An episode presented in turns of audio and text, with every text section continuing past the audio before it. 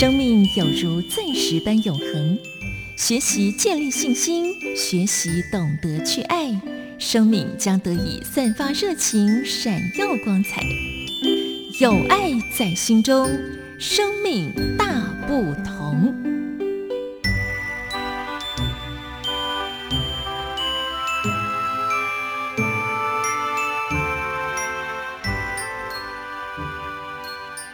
这里是中央广播电台台湾之音，听众朋友您好，欢迎您收听今天的节目，我是文心。今天节目当中呢，要为听众朋友介绍很特别的一本书啊，这本书呢是。科塔普杂志所推出的一本图文并茂的书，是可以用很轻松的方式啊，让大家一起关心我们所居住的这个地球。那么在今天节目当中，为听众朋友请到的是谢龙清老师来为我们推荐这本书。老师你好，你好，各位朋友大家好。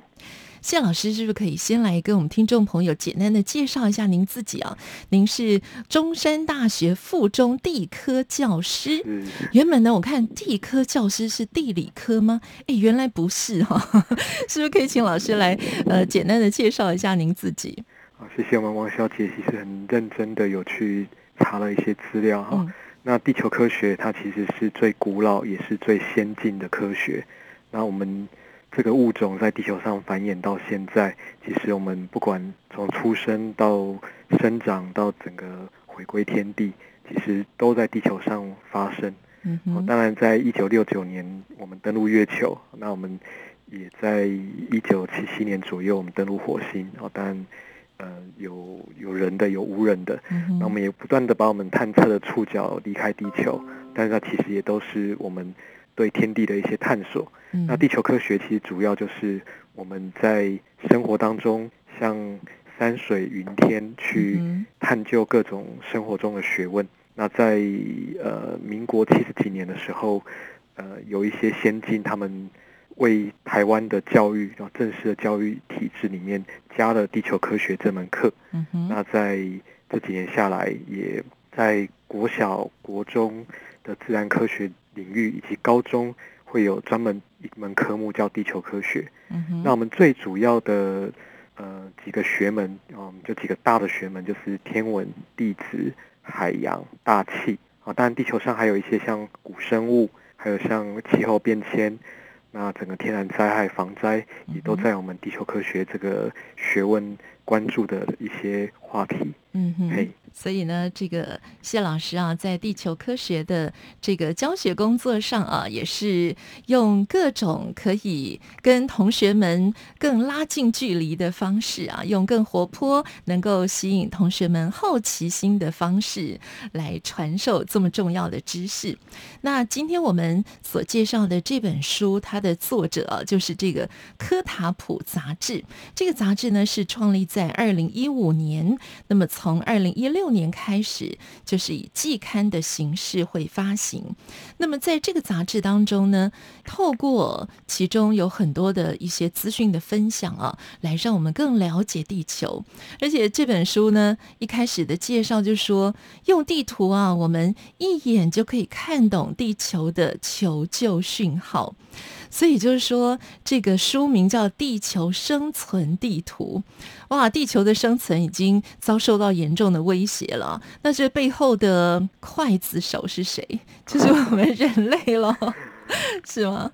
谢谢您的提问。哈，那真的这个地球生存地图看起来好像非常的耸动。那我们说我们。呃，从小听到大的很多口号，就是要爱护地球、守护地球。是。那可能今听到大家觉得是老生常谈哈。嗯。那但是其实我自己在这个教学的过程当中，我觉得捍卫地球哈，它应该是一个捍卫地球上的物种。嗯哼。也就是说，地球如果是你把它当做一个无机的一个环境，嗯，那它捍不捍卫好像都无所谓，它还是继续。绕着太阳在转，但其实当上面已经有了像我们这种物种，还有像很多万物的一些生物在这上面一起共用这一个环境的时候，那我们在这个环境上所作所为对它的影响，其实就会影响到我们自己。嗯所以其实捍卫地球，哦，让地球能够永续发展下去，其实也是让我们这些物种能够用正确的方法，在地球环境上能够跟地球环境和平共存。哎，当我们改变了地球环境，地球环境会有一些反应。那如果我们懂得这个整个过程到底发生了什么事，到底是什么原因造成温度升高，造成雨量特别大，那或许我们能够用更正确的方法，嗯，让地球的反应不会影响到我们的生存。是，哎，不管是人类这个物种，或是其他跟我们在地球上共享这个环境的物种，我觉得是一个观念呐、是。哎所以，通常我们提到地球科学啊，大家可能会把焦点放在“科学”这两个字。那一般的文科生就觉得哇，是不是很难啊？而且有关于这个地球生存的很多的资讯啊，都让我们觉得哇。天哪，好像有点复杂哈。可是呢，今天我们介绍《地球生存地图》这本书呢，对于老师来说啊，那是不是一本很值得推荐给像您所教的学生们来阅读呢？因为像我自己看，我觉得哇，用图表的方式啊，尤其它很多的这个资讯的传达，就是把这个呃全世界的地图翻开。然后用不同的颜色来告诉你什么地方的这个森林，它目前的状况是如何啦，垃圾量的分布啊，哦，真的是蛮一目了然的哈、是，我觉得这个杂志社他们出版这本书，那就是很像您说的，一目了然的，就是一针见血的，用视觉化的方式去呈现。嗯哼，那这个在我们教学上其实也很常会利用这样的一个方法，就是把一些观念嗯或是一，些重要的概念，嗯那学生如果光看文字不容易理解，那我们就会有一个专有名词叫 visualization，就是视觉化。嗯哼，那这本《地球生存地图》，它就这方面的佼佼者。嗯好，那我也去查过这个出版社它在德国的一些网站，嗯但我看不懂德文，不过就是用一些线上的工具，嗯就，是看他们所做的一些事情。是，那我也查过他们总编辑，还有他们编辑群。嗯，其实我真的觉得他们是很用心，而且很特立独行，用视觉、嗯用图表嗯来传达一些讯息的一群一个团队。嗯哎，那像您刚好提到说用一些地图，那我想这个里面地图当然是很很大的一个一个比例，但除了地图之外，他们还用大量的颜色，还有用根据比例去嗯。调整不同大小的圆圈，或是或是一些图表，是，那我们可以真的就是一目了然，看到说嗯。原来如此，是，哎原来我们想象的问题是这么严重，嗯，或是我们原来想象的一些问题，就是嗯它可能数据上比我们想象中的还要更超乎我们的想象。对，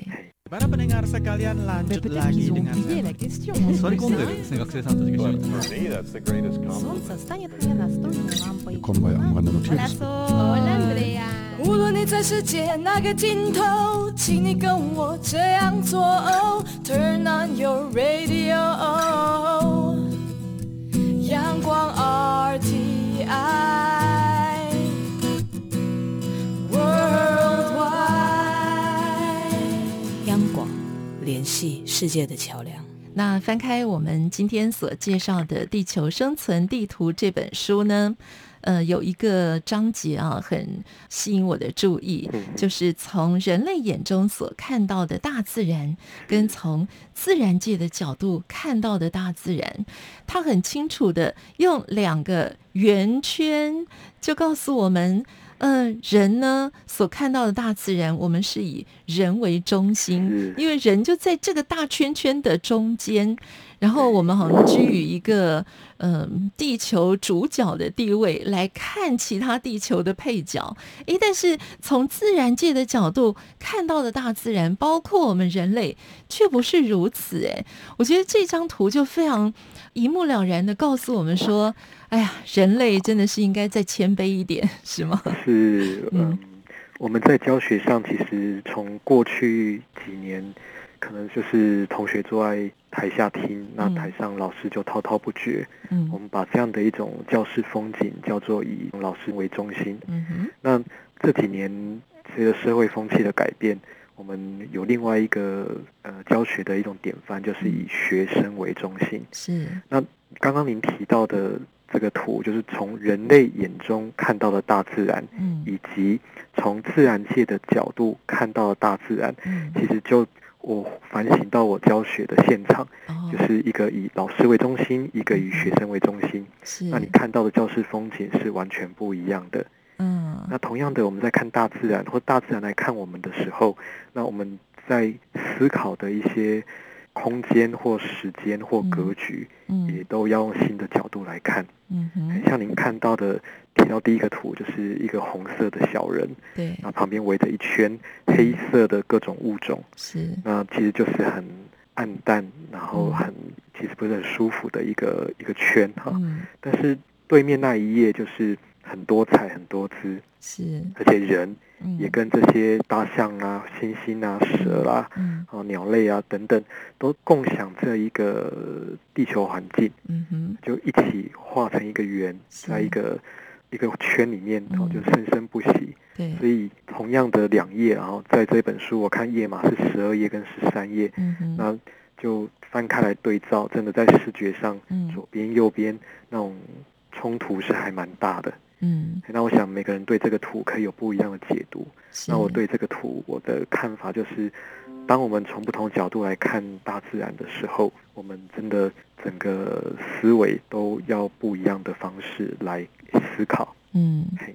也就像是我们在人类生活的生存的这个地球啊，以往我们看海洋所能够提供给我们的资源啊，在那个时候大家还没有这个保护海洋生物这样子的一个概念的时候呢，人类觉得那我们人类呢就是地球的主宰者啊，所以当然我们可以呃让我们予取予求，但是呢，呃，在现在随着大家的观念不断的改变哈，我们当然也知道，人类呢真的是要跟我们所有的大自然一起和平共存啊，我们才能够一起永续的在这个地球上生存下去。所以，我们接下来谈到这个海洋垃圾的问题，就以前大家没有想到啊，海洋中的垃圾有那么、那么、那么的多哈、我们都觉得海洋这么大嘛，随便丢个东西。也不会怎么样，虽然我们也不知道它根本冲到哪里去了，可是呢，在这本书当中啊，对于海洋中的垃圾，或者是它所造成的污染，我们人类呢，在我们很多不经意的举动当中，对于海洋所造成的污染，最后。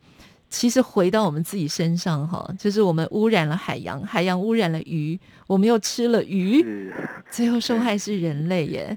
那这个部分呢，请谢老师也来跟我们聊一下。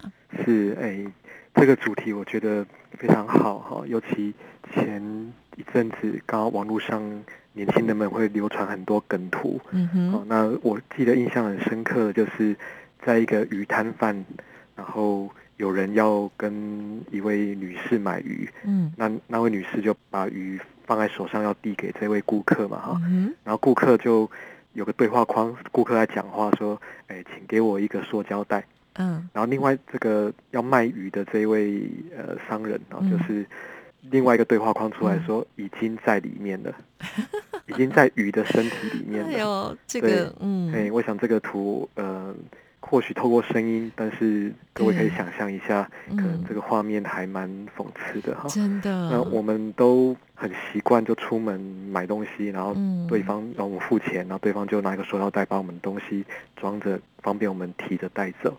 但是这样子方便的生活方式，嗯也数十年来造就了非常多非常多的海洋垃圾。嗯哼，哎那这些海洋垃圾，它会在自然界里面风吹日晒雨打或海水这样浸润，它会我们叫降解啊，就是塑胶的分子它会变小。嗯。所以从我们肉眼看得见的小塑胶袋，然后嗯碎片，最后变成肉眼看不见的微粒。嗯，那这些小微粒，它就会透过自然界的一些循环，嗯。就会传播到世界各地，嗯。北极、南极这种偏远的地方，其实我们也都有一些报告说有验出塑胶微粒是。啊，所以一些鱼类它就多少会摄取嗯。啊，当然可能从小鱼吃藻类，然后大鱼再吃小鱼，然后我们人类再去捕鱼，把这些大鱼送到摊贩，送到餐桌，嗯那最后我们人吃下去，就又又把这些塑胶微粒吃进来了。是。所以那一张梗图，我想一开始可能呃，如果不了解这个脉络的人会觉得看不懂，嗯哼，但如果真的我们去发现背后其实有这么一段过程，嗯。那真的鱼的身体里面真的有塑胶袋，是，所以那个梗图第一眼看起来可能觉得好笑或是讽刺，但是如果你能够深入再去思考的话，嗯。那是我们真实生活的环境。嗯。哎，就像您刚刚在上个话题提到的，我们是不是要更谦卑？嗯。是的。那我自己在教学过程当中，其实也一直在提醒我们的学生 be humble。嗯，好，humble 就是一个谦逊的哈。对，那在我们现在的教学现场，其实呃很多学生都很习惯就打一九九九去申诉。嗯好，那我们这些老师在教学现场里面，其实也受到很多的冲击跟一些不愉快的一些管制。嗯好，我我觉得教学现场，当然教育这一个环境一直在变。好，那过去我们尊师重道都是不用特别讲的，嗯哼，但现在学生可能他们因为一九九九非常方便嘛，哈、嗯啊就有什么不满意就就直接打。嗯啊，当然如果我们老师有些不应该或是不恰当的地方，我们就是去会去面对。嗯但是我想老师在教学现场，嗯哼，诶，绝大部分应该都是有教育爱，而且是，呃，我们有我们自己的想法，然后去设计我们的课程。嗯。那或许同学不是那么能够理解，但是也希望能够在尊重跟信任的情况之下，嗯。能够有一个好的互动，嗯。这样教学现场能够很和谐，那这样教跟学其实嗯，都会是好事。是，那但是因为过去到现在的一些风气吧，哈，就嗯是很多同学就直接打一九九九，所以嗯嗯，就少那种 humble，就是那种谦逊啊，是，然后能够尊师重道，然后嗯。尊重大自然环境那种气氛，真的这几年在教学现场看到是越来越少。嗯哼，那同学，呃，我看到有一些同学啊，哈，就是会呃觉得他自己是对的，嗯。嘿，那我觉得虽然我自己教的是地球科学，但是我希嗯望我的学生学到的不是只有地球科学，那更重要的是人跟人、人跟环境的一个相处跟态度。嗯哼，嘿，对，所以您提到的人要对大自然更谦卑，嗯。那对于海洋的一些像海洋塑胶、海洋废弃物，是，其实真的应该要更谦卑的去看这个问题。嗯很，像我们拿塑胶袋这件事情，对，真的不要太觉得理所当然哈。我不拿塑胶袋，我怎么拿东西哈嗯？如果很多人会有这种这种理所当然的想法，但其实像我的话，我自己家里面有很多的购物袋，嗯哼不，管是不织布的，或者是那个布的，嗯好，或甚至有一些是可以保温的。嗯。那我家里面其实真的蛮多的，有些是买的，有些是送的，是，送的很多。那嗯我自己像疫情期间偶尔出去买东西的时候，我也都会背着我的购物袋，嗯，我就减少好多塑胶袋的使用。是，那或者啊，就是真的大家足不出户的时候会叫外送，嗯哼。好，呃，你网络上订购一下，他就会把食物送到家里面来。嗯，那我其实会也偶尔会用这种平台哈，但是我使用的时候都会多加一句话哈，就是嗯不要免洗餐具。啊是，对，那这样我其实因为在家里面吃自己就有餐具了，嗯哼，那那种免洗筷啦、免洗汤匙，其实我就可以减少掉非常大的一个消耗。嗯那另外，如果真的能够到店家自己去外带的话，我会自己带便当盒。嗯哼，对，所以嗯譬如说我买个水饺，我买个牛肉面，那我自己就有提的那个罐子，哦，我自己有嗯。便当盒，是，好，那我我自己就是把餐具拿给他，嗯，让他做好的餐点直接放到我的便当盒里面嗯。盖起来，放进嗯我购物袋，我带回家，我就减少了非常多不需要的纸盒、嗯像哼纸袋、塑胶袋等等。我觉得这是举手之劳。嗯哎，那不管我们在台湾哪一个角落，不管您学的是理工医农还是文法商，嗯，我觉得各行各业的每个人，我们只要愿意多思考、多准备，那我们其实对自然界就是能够呃有好的一个做法。不在晴空万里，下起一场垃圾雨，荒废大操场里，满地堆满废电器，不见儿童游戏。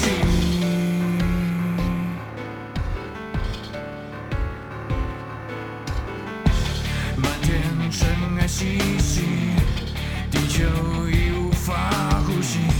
接下来的旅行，一路上碎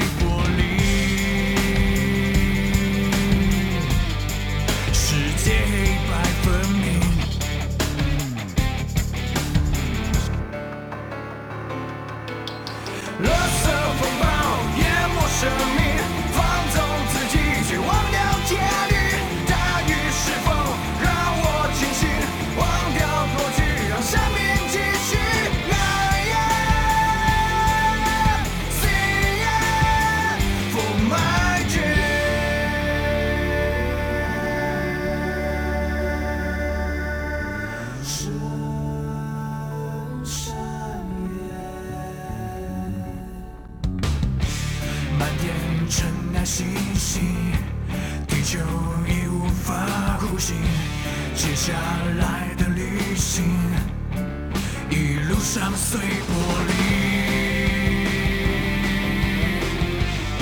世界黑白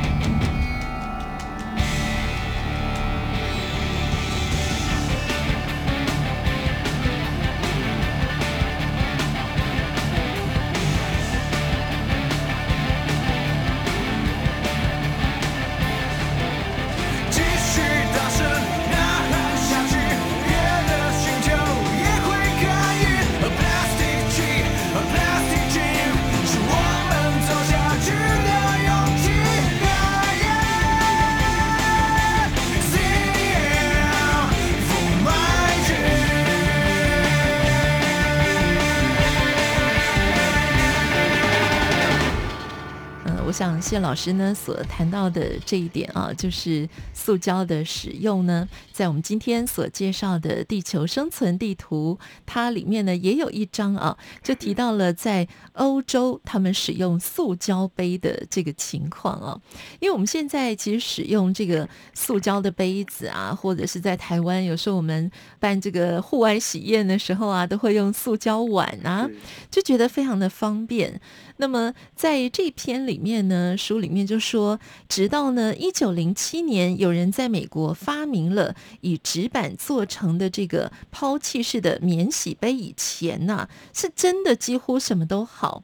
但是当人类可以使用塑胶杯来饮用咖啡之后呢，真的。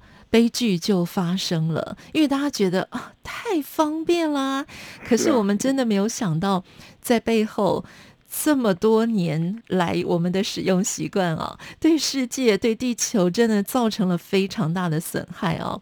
所以我觉得这个塑胶的问题，的确是值得我们重视的。是，嗯嘿，那其实不止欧洲哈，那台湾也是制造塑胶产品的大宗。嗯哼，好像我其实呃，我住在高雄，嗯哼，那我昨天也有一个机会出门，那回程的时候就嗯经过了一个塑胶工厂。嗯哼，哎，那我们高雄它从日据时代到现在，其实它就是一个重工业的城市。嗯好，那不管是日本人他们把高雄当做一个南向的基地，嗯那建设的很多的工厂啊，或者是国民政府来了之后，那我们高雄这边也是围绕着大大小小的工业区。那我们我在高雄长大哈，那这样子的一个环境，其实我也一直在观察，那也一直在希望他能够在我们教育给下一代的过程当中，能嗯够让他们发现我们生活当中其实有很多的呃污染。